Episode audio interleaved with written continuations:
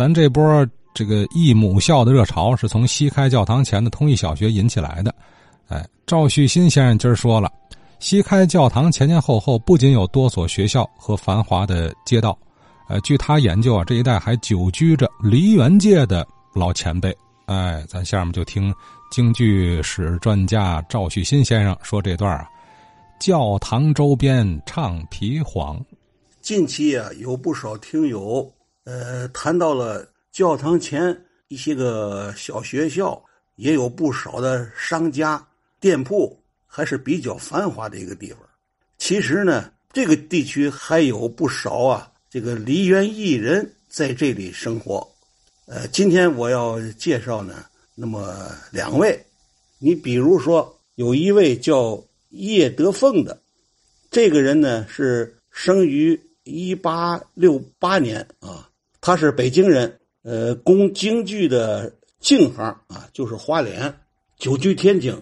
最先呢，他是在南市崔家大桥居住，后来迁到教堂前大利里。他的父亲是北京四喜班的小生叶玉山，叶德凤呢师从何桂山，是很有名的京剧前辈的花脸演员何桂山。另外呢，他又兼向黄润甫啊学习。黄润甫呢，主要是攻这个架子花脸；那个何桂山呢，主要是这个铜锤花脸。因此，这个叶德凤啊，铜锤和架子两门报，而且都演的不错，并且呢，他做科于小荣贵科班。民国初年，他在天津啊，这个夏天仙戏园的这个赵广顺组织的这个戏班里边演出。除了他，还有有名的。李吉瑞啊，程永龙、苏廷奎等等，都是这个戏班的主要演员。叶德凤这个人呢，是多才多艺，他不是只唱花脸戏，他对生旦净丑无所不能，并且会的戏很多，有二百余出。因此呢，人们给他起了个外号叫“戏篓子”。他演比较拿手的戏啊，像《木虎关》。龙虎斗、假金牌、渭水河、赵匡胤招亲、紫石街、玉林郡等，他不光会他这个花脸角色的这个戏，而且呢，他会整出戏，也就是说，其他配演他也都能给说戏。因此呢，他曾经在大戏班里担当这个剧务的总管，就是能负责给演员说全场的戏。民国二十一年，也就是一九三二年，他进入天华景戏院，协助呢陈连芳排演连台本戏，有时候也参加演出。后来就把他留在击鼓社子弟班呃，教戏，成为荆门五老之一。子弟班里面那个骨干的学员，像徐俊华，就是由他给开蒙的。还有就像现在健在的。击鼓社科班出身的苏成龙先生，在十多岁的时候呢，也曾经得到叶先生的这个指点，并且呢，他在叶先生家结识了费玉策，费玉策呢又介绍他去北京见奚孝伯先生，因而呢得有机会，苏先生拜在奚孝伯先生名名下。这个叶德凤的弟子很多，像那个李春恒、徐俊华、宛平秋。金玉春，还有这个天津很有名的张海臣、李明阳等等。叶先生最后呢是病逝在这个天津。另外一位啊，也是曾经居住在呃教堂前，姓曹的京剧世家，他就是曹宝义。提起曹宝义这个人名啊，可能大家不太熟悉。如果提起他的孩子和他的孙子，大家就很熟悉了啊。他有一个儿子呢。就是曹义柱，他的一个孙子呢，就叫曹铁生，都是天津著名演员。我先介绍一下这个曹宝义。这个曹宝义啊，是从天津出去的，他后手呢就落脚在上海，在上海是很出名的。清代这个末期啊，河北省高阳县王果庄有一位农民呢，叫曹安庆。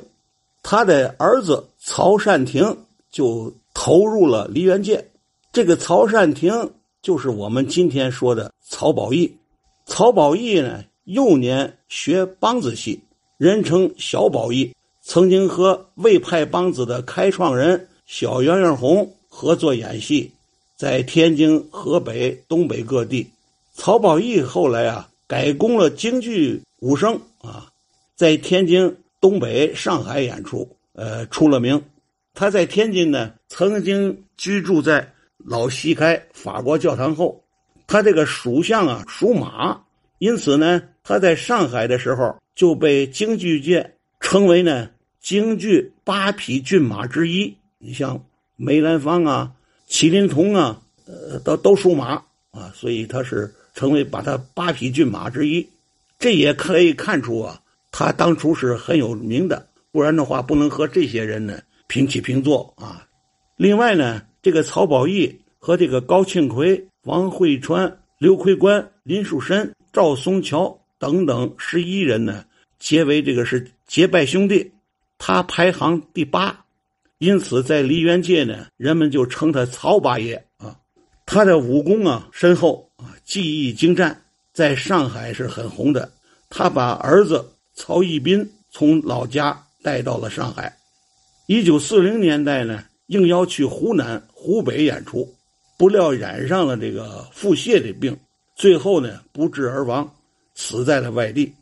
呃，这个关于曹宝义的更详细情况啊，我曾经问过这个他的孙子曹铁生，但是呢，因为他跟他的爷爷也没有亲自接触过，所以也说不清楚。他说这个他的爷爷最后病逝在了南方，这个消息是不是准确呢？我看其他的资料还有另一种说法啊，跟这个不太一致。这个曹宝义啊。一九二三年的七月，到了上海共舞台，和林树申、金少梅、小梦琪、粉菊花、张德禄他们在一起演出。比如说头二本的《三门街》呀，三本的《侯元庆出事》啊。在这个这个之前，也就是一九二一年，他其实呢就已经在上海共舞台演出了。呃，今天我先介绍一下。曹氏这个梨园世家的头一辈儿，呃，资料不是很多。下面我会开始讲的他的两个儿子曹义斌、曹义柱，还有他的儿媳妇荣丽娟，以及他的孙子曹铁生的情况。好，赵旭新先生带着我们啊，仿佛在教堂前的小广场啊，看了两位梨园前辈粉墨登场。